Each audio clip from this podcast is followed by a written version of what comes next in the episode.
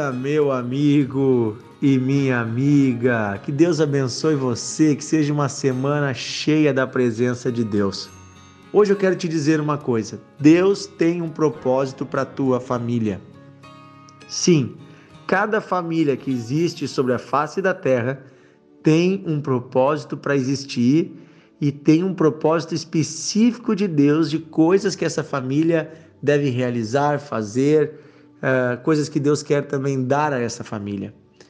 Existem coisas gerais, como Deus quer, uh, faz da própria família um propósito, né? Porque a família é um meio para proteção, para cuidado, para que pessoas sejam ensinadas, para que de geração em geração o amor de Deus seja passado. Mas mais que isso, eu quero dizer que cada família tem também um propósito específico de Deus, de coisas que Deus quer fazer na sua família e através da sua família. E eu quero dar um exemplo para você na Bíblia através da história da família de Abraão.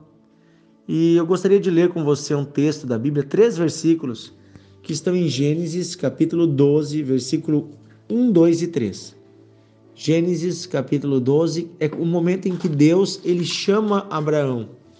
Diz assim: O Senhor Deus disse a Abraão: Saia da tua terra da tua parentela, da casa dos teus pais e vá para a terra que eu vou te mostrar. E eu farei de você uma grande nação. Te abençoarei e engrandecerei o teu nome. Sejas tu uma bênção. Eu abençoarei aqueles que te abençoarem e amaldiçoarei aqueles que te amaldiçoarem. Em você, Abraão, serão abençoadas todas as famílias da terra. Gente, esse momento para mim é muito importante na história da Bíblia, na história da humanidade. É o momento em que Deus chama um homem que vivia no meio de um povo idólatra. O pai de Abraão ele era um fabricante de estátuas de deuses falsos. Mas Deus chama esse homem que estava com o coração voltado a ele e Deus desafia esse homem a formar uma nova nação. Deus desafia esse homem a sair de onde está, deixar sua herança, deixar tudo que tinha e ir para um outro lugar, aonde Deus lhe mostraria uma terra que Deus daria aos seus filhos e aos seus netos.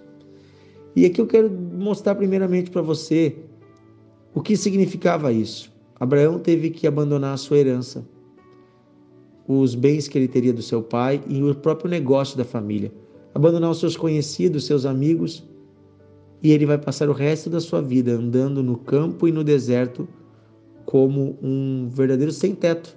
Ele vivia em cabanas, em barracas, acampando, ele e sua esposa, porque eles não tinham filhos. Ele só tinha um, um, um sobrinho chamado Ló, que foi com ele também nessa viagem. Então veja, um homem que não tinha filhos, já tinha idade, tinha 70 anos, sua mulher tinha 60 anos, são chamados por Deus para viver como andarilhos. E Abraão aceita esse chamado porque ele confia em quem Deus é.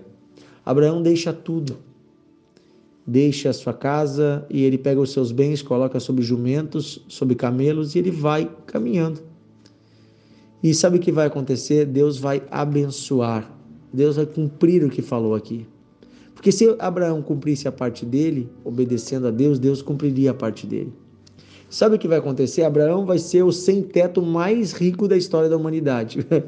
Porque mesmo sem ter uma casa, mesmo sem ter terras, Abraão vai se tornar o homem mais rico do lugar onde ele vivia. Como?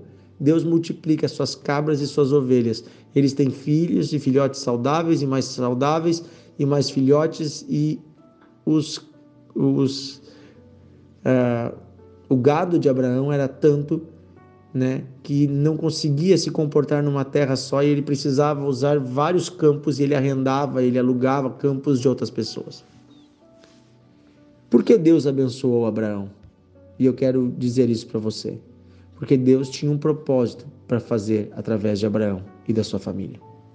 Deus diz assim: Eu farei de você uma grande nação. Deus estava dizendo a Abraão: Você vai ter filhos, você vai ter descendentes, e você de você vai surgir uma nova nação.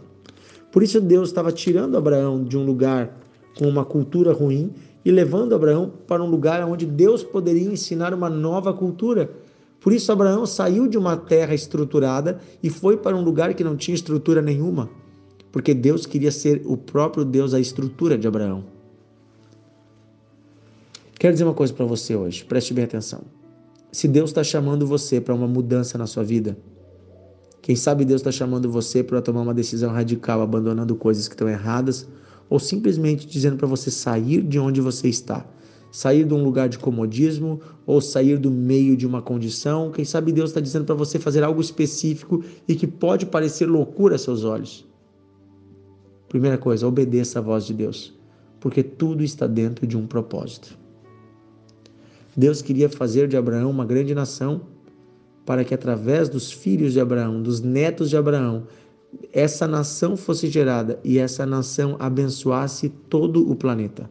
Sim, é através dos descendentes de Abraão que você e eu somos abençoados. Porque, por exemplo, a Bíblia foi toda escrita por descendentes de Abraão. e o próprio Jesus, ele é um descendente de Abraão. Veja, através de Abraão se cumpre essa palavra Através de você serão abençoadas todas as famílias da terra. Deus estava abençoando Abraão para que Abraão abençoasse outras pessoas. E Deus também é interessante que Deus diz: Eu farei de você uma grande nação e eu te abençoarei. E também ele disse: Seja você uma bênção. E eu gosto muito disso porque Deus diz assim: Abraão, eu vou te abençoar, mas você vai ser uma bênção também para outras pessoas. Você vai ser um abençoador. Gente, presta bem atenção. Deus tem um propósito para você e para sua família. E vocês juntos podem abençoar gerações. Vocês juntos podem levar o reino de Deus para muitas pessoas. E vocês juntos, com todas as bênçãos que vocês recebem, vocês têm um chamado de serem bênção na vida de outras pessoas. Serem bênção na sociedade, serem bênção nesse mundo. Deus está dizendo: Eu te abençoarei, mas seja tu uma bênção. Que você seja bênção na vida do necessitado, na vida do carente, do oprimido, do sofredor, daquele que está doente, daquele que está decepcionado. Que você seja bênção. Eu acho que Deus olha para a terra hoje e vê uma multidão de gente orando e dizendo assim: Senhor, me abençoa, Senhor, me abençoa. Deus está esperando que algumas pessoas digam assim: Senhor, ajuda para que eu seja uma benção. Senhor, me abençoa para que eu possa abençoar outras pessoas. Senhor, me faz rico para que eu possa dividir o que eu ganho. Senhor, me coloca numa posição de destaque, de poder, de autoridade, para que eu possa fazer justiça na sociedade, ajudar o pobre, o oprimido, socorrer a viúva, o órfão. Senhor, sabe, o problema é que hoje as pessoas elas querem a bênção apenas para si, de uma forma egoísta, de uma forma uh, mesquinha. As pessoas pedem a bênção de Deus para gastarem em seus próprios deleites. E aqui Jesus diz: às vezes vocês pedem e não recebem, porque pedem mal, pedem para gastar com aquilo que não é bom. Deus está dizendo hoje para nós, prestem bem atenção nisso. Eu darei todas as bênçãos que vocês precisam e darei mais ainda se vocês tiverem um coração disposto a abençoar o próximo disposto a abençoar o reino de Deus, disposto a fazer a minha obra, porque eu chamei vocês e eu abençoarei a tua família, para que vocês abençoem outras famílias de toda a terra, de toda a tua cidade, de todo o teu bairro, tua vizinhança. Sejam vocês uma bênção. Aleluia.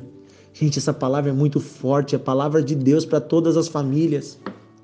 A família é um projeto de Deus e a sua família tem um plano de Deus para ela, existe um plano de Deus para sua família. Busquem juntos a Deus e peçam que o Senhor revele para onde vocês devem ir, o que vocês devem fazer, no que vocês devem se mover e se envolver no reino de Deus.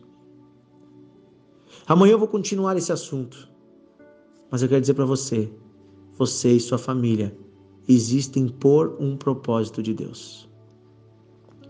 Todo casamento quem, quem une o marido e a esposa é Deus. E a Bíblia diz: aquilo que Deus uniu, não separe o homem. Ah, pastor, nós nos conhecemos num bailão, nós nos conhecemos no pecado. Como é que foi Deus que nos uniu? Foi Deus. Porque quem produz amor é Deus. E quem gera família é Deus. Então não fique duvidando que foi Deus que uniu vocês e não ache nisso uma desculpa para se afastarem. Pelo contrário, Deus quer unir mais ainda vocês. Abraão e Sara eram cheios de imperfeições, cheios de erros. Eu poderia listar muitas falhas de Abraão e falhas de Sara que estão reveladas na Bíblia, e muito mais outras devem ter que nem estão na Bíblia. Porém, Deus não olhava para as falhas, Deus não olhava para as fraquezas, Deus olhava para o potencial que eles tinham. Deus também olha para o seu casamento como um grande potencial nas mãos dele, para abençoar pessoas e para ser uma bênção. Amém? Amém? Amém mesmo?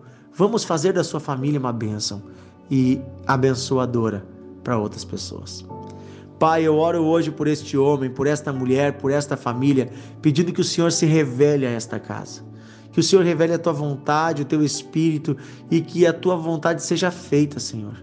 Eu peço, Pai, em nome de Jesus, que eles entendam o propósito e eles tomem a decisão que o Senhor está dando a eles para tomar se é de mudanças radicais, de deixar coisas que não prestam, de focar na tua obra. Senhor, se o Senhor está chamando eles para algo específico, mostre, revele ao coração. Una esta família e dê a eles disposição para andar em obediência contigo, pois o Senhor quer abençoá-los.